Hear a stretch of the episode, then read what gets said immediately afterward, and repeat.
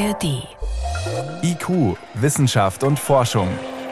Wir wollen es wissen. Ein Podcast von Bayern 2 in der ARD Audiothek.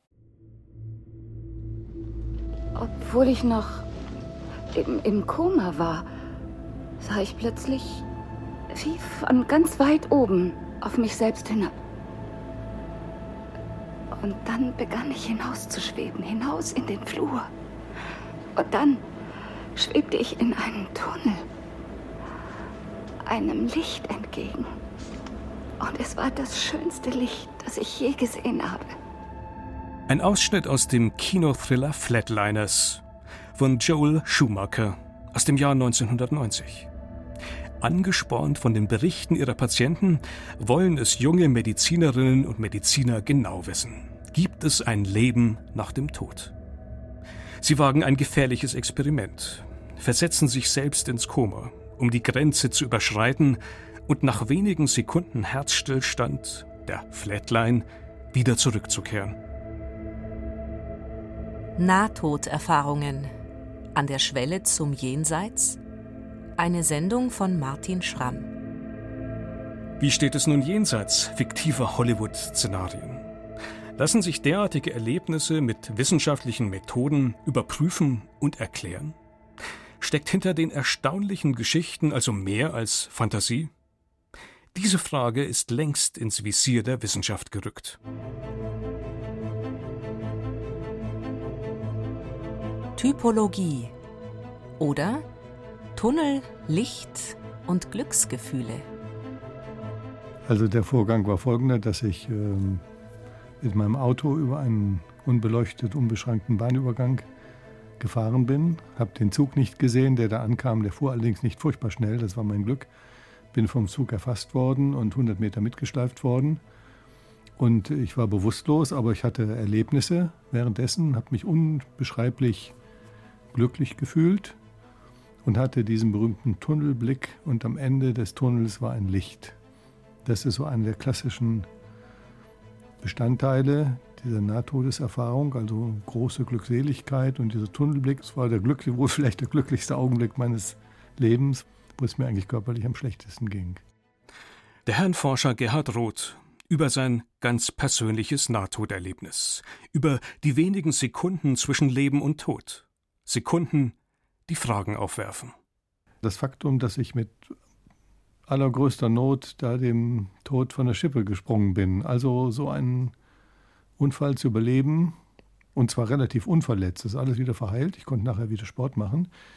Das hat mir zu denken gegeben. Ich wurde dann sogar in den Hörsaal der Münsteraner Klinik reingerollt, als einer der wenigen, die ohne Rückgratverletzungen äh, sowas überlebt haben. Und ich war 29 und war dabei, mein zweites Studium, Biologiestudium abzuschließen. Und habe ich mir so überlegt, naja, wenn du jetzt mit 29, wenn das alles gewesen wäre, hätte sich das gelohnt. Da grübelt man dann schon. Ne? Grundlegend umgekrempelt haben diese Nahtoderfahrungen sein Leben allerdings nicht. Im Gegensatz zu Zeitgenossen, die nach solchen Erlebnissen die Welt mit ganz anderen Augen sehen. Die Auswirkungen derartiger Nahtoderfahrungen sind also offenbar genauso unterschiedlich wie die Erlebnisse selbst, die unter diesem Sammelbegriff diskutiert werden.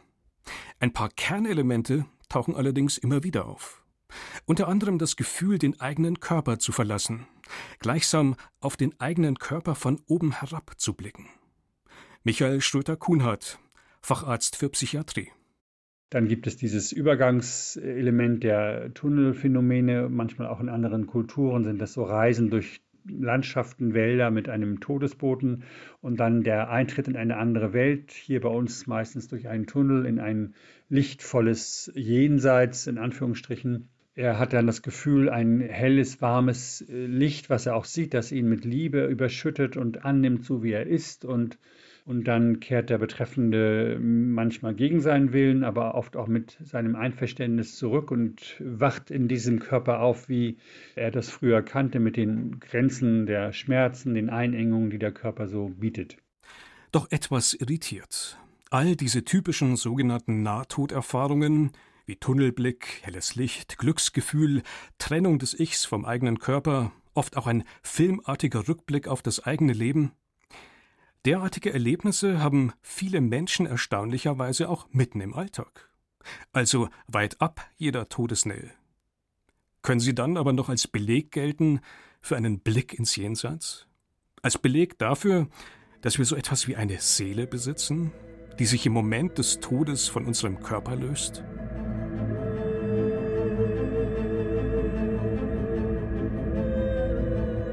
Erklärungsversuche oder alles nur ein Rechenfehler?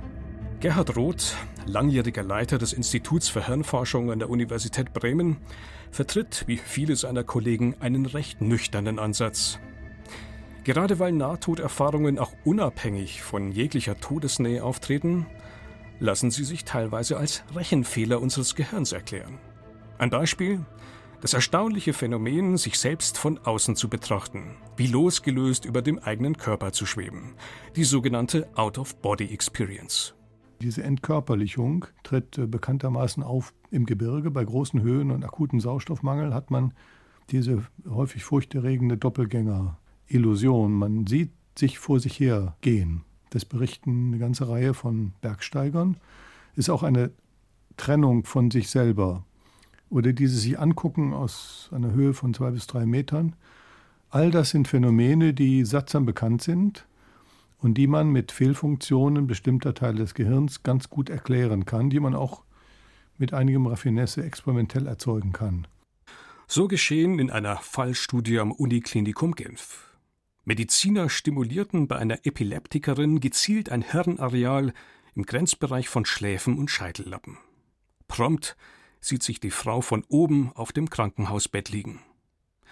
Wie wir uns selbst erleben, uns in Raum und Zeit verorten, dafür scheint also eine ganz bestimmte Hirnregion zuständig zu sein.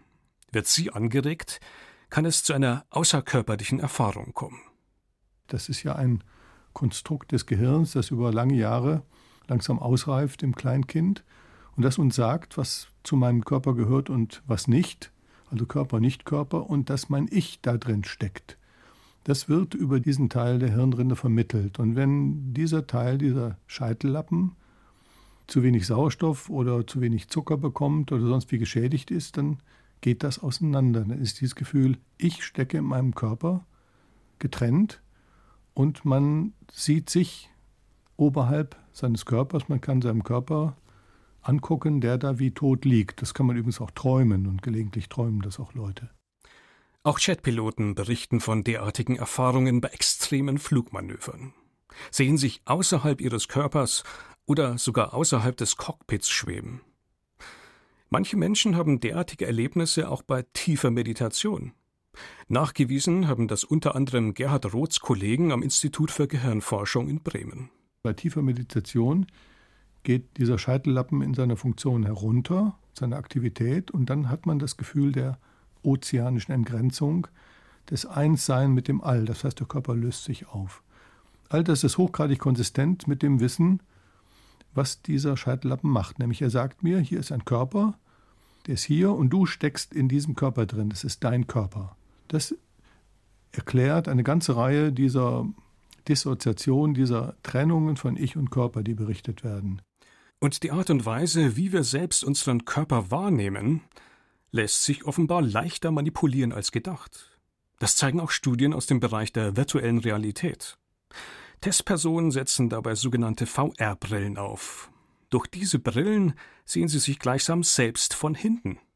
Der Neuropsychologe Christian Hoppe. Und was dann passiert ist, dass sie selbst sich nicht mehr in ihrem Körper spüren, sondern sich sozusagen mit einer Beobachtungsposition identifizieren, wo sich ihr Körper aber gar nicht befindet.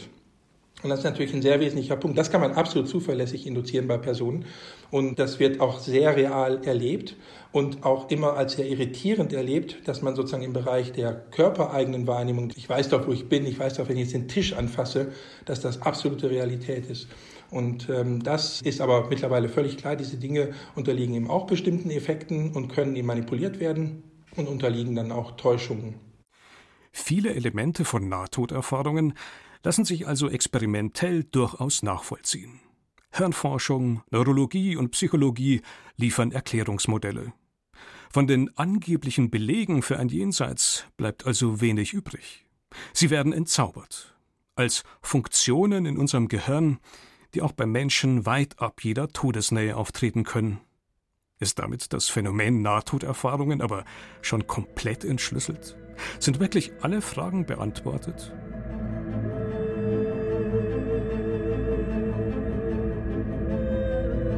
Jenseits der Naturgesetze oder von schwebenden Seelen. Ein Patient weiß Tage nach seiner Wiederbelebung präzise, in welche Schublade die Krankenschwester sein Gebiss gesteckt hat was die Ärzte während der Wiederbelebung getan haben, wie der Raum in der Notaufnahme aussieht und so weiter. All das, obwohl dieser Patient die ganze Zeit im Koma lag. Ein weiterer Fall? Maria erleidet in einem Krankenhaus in Seattle einen Herzstillstand. Sie erlebt, wie sich ihr Geist vom Körper löst und sieht auf einem Fenstersims im dritten Stock einen einzelnen Tennisschuh.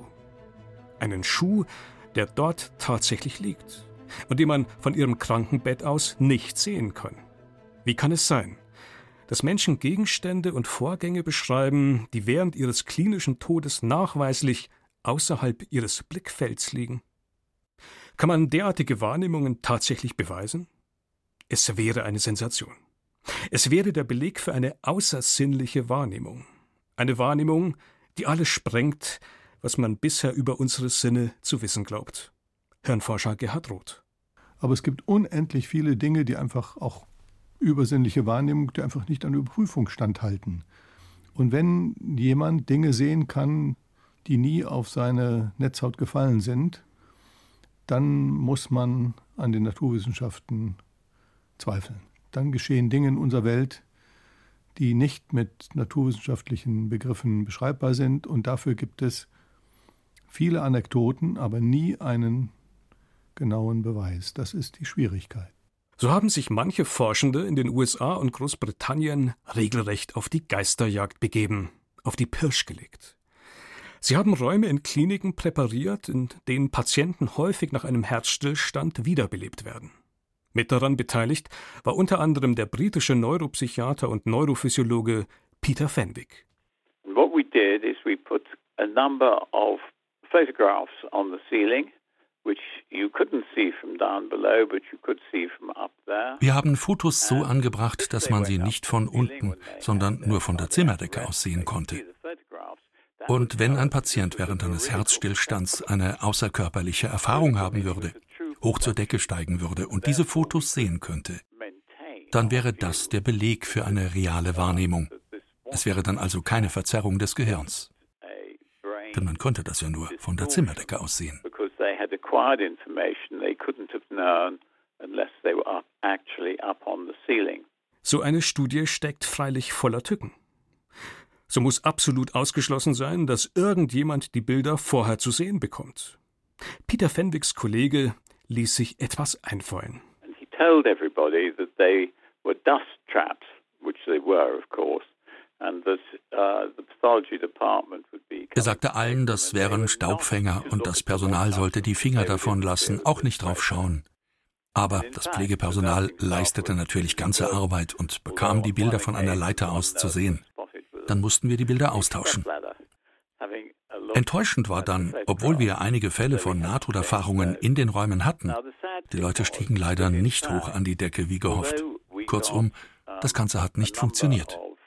Near-death experiences, they the people didn't go up to the ceiling as we hoped, and the result of that was that it didn't work. Auch andere ähnliche Versuche brachten nicht den gewünschten Erfolg, sprich den hieb- und stichfesten Beweis für eine außersinnliche Wahrnehmung. Für eine Wahrnehmung also, die ohne die uns bekannten Sinnesorgane funktioniert und die dann womöglich auch noch ohne Gehirn stattfindet? Forschende gehen heute davon aus, dass auch in den Sekunden vom Herzstillstand bis zur geglückten Wiederbelebung in unserem Gehirn keine absolute Funkstille herrscht. Christian Hoppe. Für die hm, Situationen, wo unter Reanimation solche Erlebnisse berichtet werden, wird man annehmen, dass in dem Moment die Reanimation einfach suffizient war. Das heißt, in diesen Momenten, wo dann dieses Erlebnis stattfindet, ist eben doch eine einigermaßen hinreichende Blutversorgung oder Sauerstoffversorgung des Gehirns gegeben. Und in diesen Momenten kann unter veränderter Hirnfunktion, eben auch in einem veränderten Bewusstseinszustand, irgendetwas erlebt werden. Auch der Neurobiologe Gerhard Roth bleibt daher bei seiner These und bringt den Stand der Forschung folgendermaßen auf den Punkt. Ich meine, wir können heute auch in unseren Labors zeigen, dass es beliebige Sensationen, Vorstellungen, Erlebnisse gibt, die immer aufs engste mit Hirnzuständen korrelieren. Darauf beruhen eben auch unsere ganzen Untersuchungen. Und wenn jemand sagt, es gibt solche Zustände völlig ohne Gehirn, dann muss er den Beweis antreten. Es ist auch bei schärfster Kontrolle bisher überhaupt nie gezeigt worden, dass es Gedanken, Wünsche, Vorstellungen, Erinnerungen gibt, ohne dass das Gehirn auch gleichzeitig aktiv war. Das wären dann Dinge, die man da findet, die würden unser Weltbild, auch unser physikalisches Weltbild, vollkommen erschüttern, und das ist aber bisher nicht der Fall gewesen. Auch Neuropsychologen wie Christian Hoppe gehen daher davon aus, dass sogenannte außerkörperliche Erfahrungen und Beobachtungen letztlich von einem Gehirn konstruiert werden, das immer noch aktiv ist, das in kurzen Momenten noch Informationen aufnimmt und assoziativ verknüpft. Wenn ich jetzt folgendes Geräusch mache, dann hören Sie nicht nur das Geräusch, sondern Sie sehen wahrscheinlich auch, wie die Knöchel einer Faust auf einen Tisch schlagen. Und sie haben sozusagen einfach durch modalen Transfer haben sie ein Bild von dem, was da gerade passiert. Und auch darüber können Sie bestimmte Informationen bekommen. Ich will nicht behaupten, dass man jeden einzelnen anekdotischen Bericht, den man finden kann und die auch teilweise glaubwürdig erscheinen, im Einzelnen erklären könnte. Das kann ich nicht behaupten.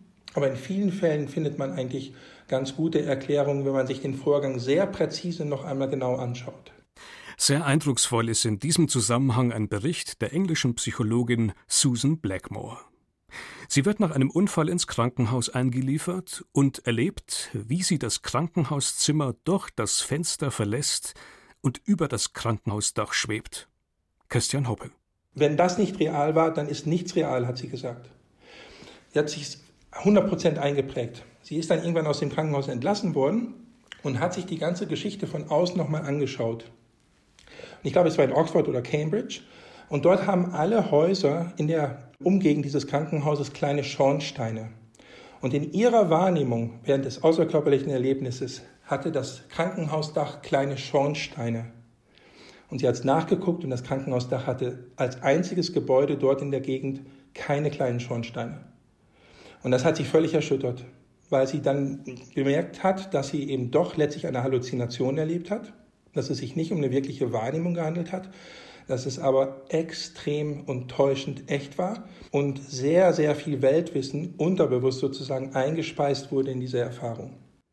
Am Ende spricht also vieles dafür, dass auch sogenannte Nahtoderfahrungen ein Produkt unseres Gehirns sind. Erfahrungen am Rande unseres Bewusstseins. Zumindest gibt es für ein Bewusstsein ohne Hirn, für eine wie auch immer geartete Seele, die sich vom Körper löst, bislang keine wissenschaftlichen Belege. Der implantierte Code oder Training für das Jenseits?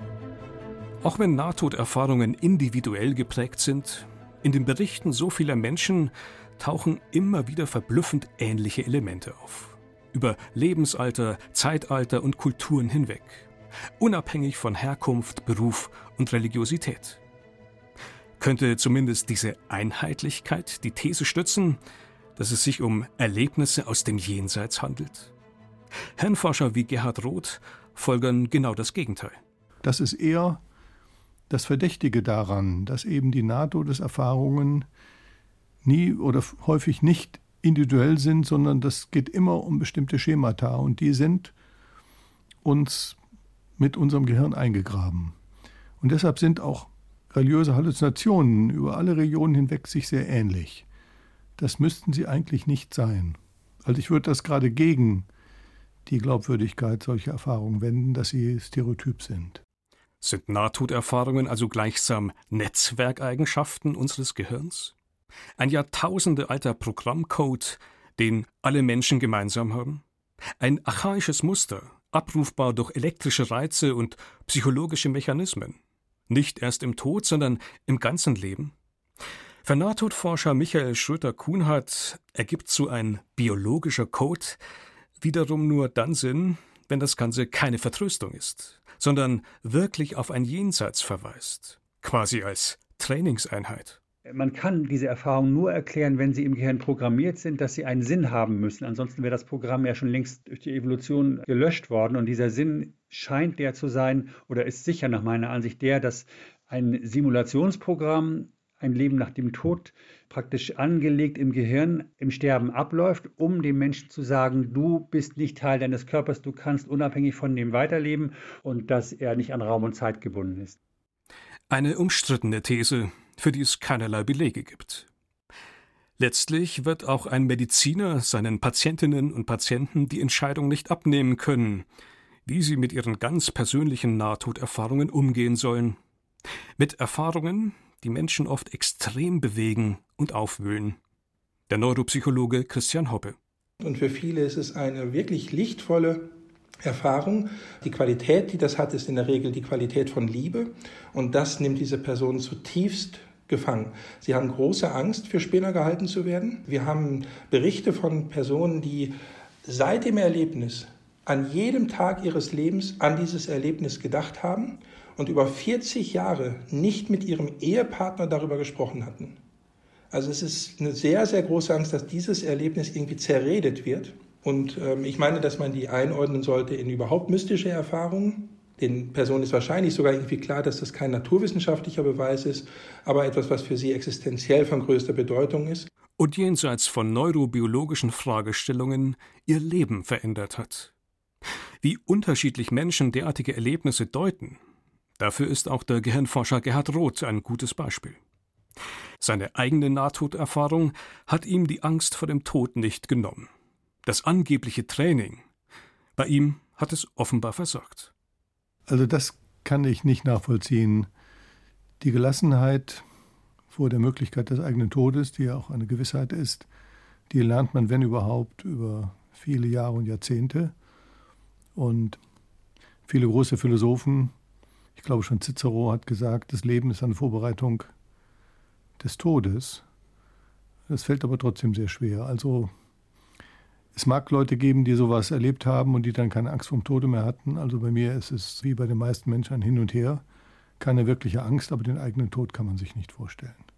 Die eigene Nichtexistenz. Man kann nur sich immer wieder sagen, es erwischt jeden und bereite dich darauf vor, dass es morgen sein kann. Das ist das, was große Menschen, große Philosophen einem sagen. Richte dein Leben so ein, dass du immer letztendlich bereit bist, wann es auch immer kommt.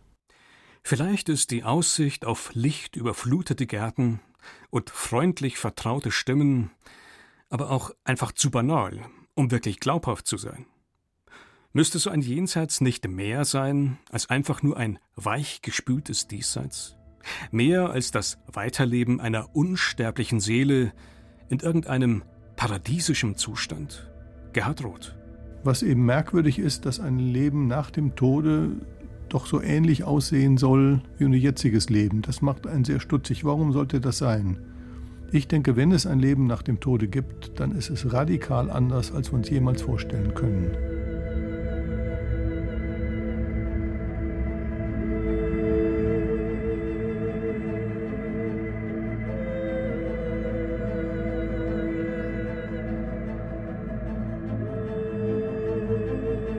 Sie hörten IQ, Wissenschaft und Forschung zum Thema Nahtoderfahrungen an der Schwelle zum Jenseits?